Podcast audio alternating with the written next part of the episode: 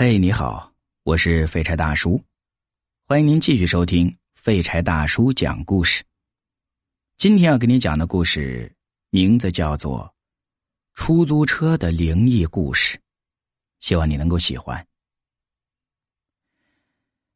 刘三儿是一个出租车司机，最近开夜车。那天已经午夜十二点多了。他想着多挣点钱，好娶妻生子，便继续在寂静的马路上逛悠。突然，他见到前面的路边有一个人影向他招手。他把车靠进去之后停了下来，定睛一看，原来是个美女。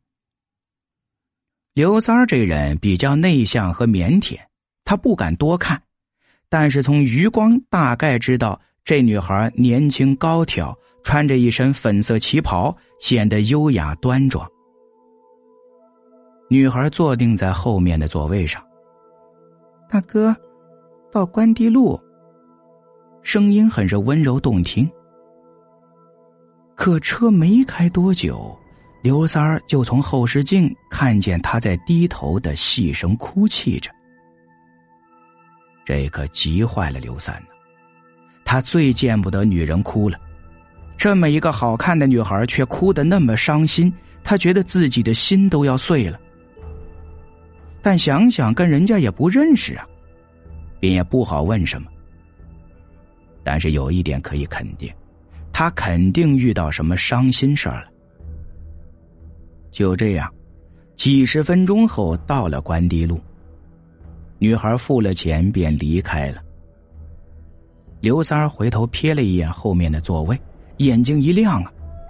只见座位上有一条手链，他拿过来细细观摩，竟然是纯银的，肯定是刚才那位女孩落下的。刘三儿这人向来就不爱贪人便宜，想都没想就决定要把手链还给人家，于是他一直在那儿等。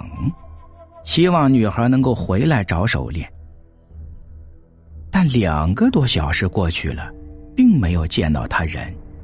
于是，他又下了车，在附近转悠转悠，看能不能发现什么新情况。天微微发亮了，此时的刘三儿哈欠连天，肚子也饿得咕咕叫，只好驱车回到家里。回到家之后。他把钱包、钥匙以及那条手链一起放在了床头柜上，进洗手间洗漱去了。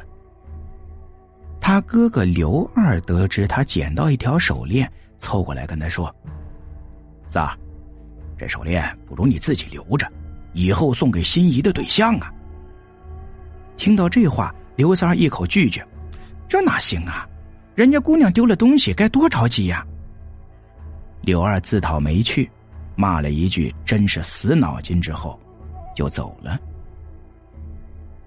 那晚，丢手链的女孩出现在他面前，刘三很惊喜，赶紧把手链递上去给她。他缓缓的接过手链，满眼都是感动。刘三叮嘱他：“这么贵的东西，以后可别再弄丢了。”女孩却叹了口气。心情很复杂、很矛盾的样子。刘三儿这时也不知哪来的勇气。嗯，以后我们还有机会见面吗？刘三儿这话的意思，女孩当然明白。她摇了摇头说：“阴阳两相隔，我已经不是阳间的人了。”说着，满脸忧伤，转身便要离开。刘三急了，想要拉住他，一把就去拉他的手，却什么也没拉着。看着他远去的背影，刘三赶紧喊道：“姑娘，我到哪能去找到你呀？”明镇。女子没有回头，好像声音是从天而降。这个时候，刘三醒了，原来是个梦。他一眼就看见，床头柜上的那条手链不见了，他懵了。难道自己真见到鬼了？但他却不感到害怕，相反，他想见到女孩的心思更加急迫。第二天一早，他就买票上了火车。经过一天一夜的路程，到了他说的明镇。据说这个明镇是有名的鬼魂集聚之地。据说。这个镇子集聚了五湖四海的鬼魂，一到晚上就出来活动。刘三儿找了一间便宜旅店，白天睡觉，天一黑就出来找人。就这样，他一找就是一个月呀。眼见身上带的钱越来越少了，他变得很焦急。总不能一直这样找下去吧？又是一天晚上，他来到了一家歌舞厅，里面有很多男男女女在跳舞玩乐，而舞台上的那个女子特别的夺目出众，扭动着曼妙的身子。刘三儿一看，这不正是他苦苦寻找的那个女孩吗？他刚要跑过去，只见周围跳舞的人突然全都回头看向他。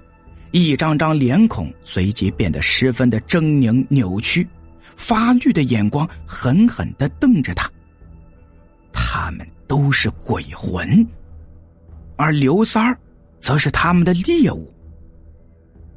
面对慢慢逼近的鬼魂，刘三恐慌的心脏都要跳出来。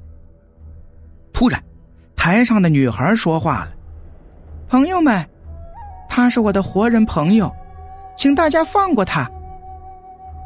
很快，恐怖的鬼魂又变回了普通人的模样，继续跳舞玩乐。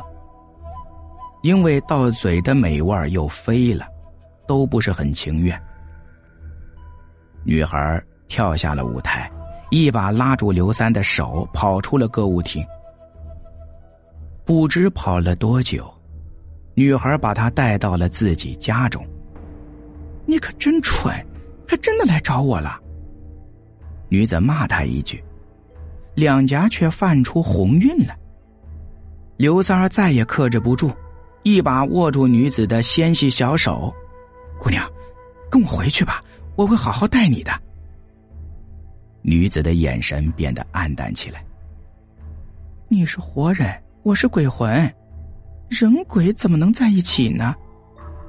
刘三儿就问。那就没有什么办法吗？办法有两个，要么你死变成鬼魂，要么我复活重新做人。总不能让你变成鬼魂吧？而我复活的话，需要吸活人的血，一连吸上一百天。那天午夜，我坐你的出租车，故意落了那条手链在你车里，那正是我吸活人血的工具呀。谁捡了它戴在手上，就会被吸进血液而死亡的。谁知道遇到你这么蠢的人，捡了东西还一定要还给人家。听了这话，刘三是倒吸一口冷气。说到底，鬼魂都还是害人的东西呀。但眼前的女子好像并无杀意，他告诉刘三儿。我活着的时候，太年轻幼稚，被人欺骗了感情，一时想不通自杀了。死后很快就后悔了，这才发觉人世间还有很多留恋的东西，所以我想复活，我想再做回人，而我对男人却心存怨恨。当初要不是你们男人欺骗我的感情，我也不会自杀。于是，要吸活人血。就对男人下手，但我遇上你之后，我觉得，人世间的男人也不是都那么绝情的。我也想好了，我不复活了，就做个安分的鬼魂，也挺好的。刘三儿不禁有些感慨，这个女鬼也是这么的有情有义啊。他更舍不得离开他了。但是，此时天又微微的发了亮，他又是拉又是推，叫刘三快走。刘三却不愿意走，红着眼眶说：“我我我想明天晚上再来找你。”不行，这里阴气太重，会折你寿命的。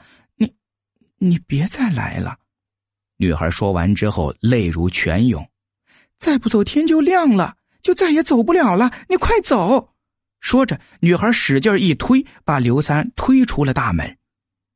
一个趔趄，刘三回过神来，发现自己正跌倒在宽阔寂静的马路上。东边遥远的山上，泛起了太阳的红光。好了，今天的故事就跟你讲到这里，感谢您的收听。如果你也喜欢听长篇恐怖故事的话，您可以直接在喜马拉雅搜索“我的恐怖直播间”，保你听个够。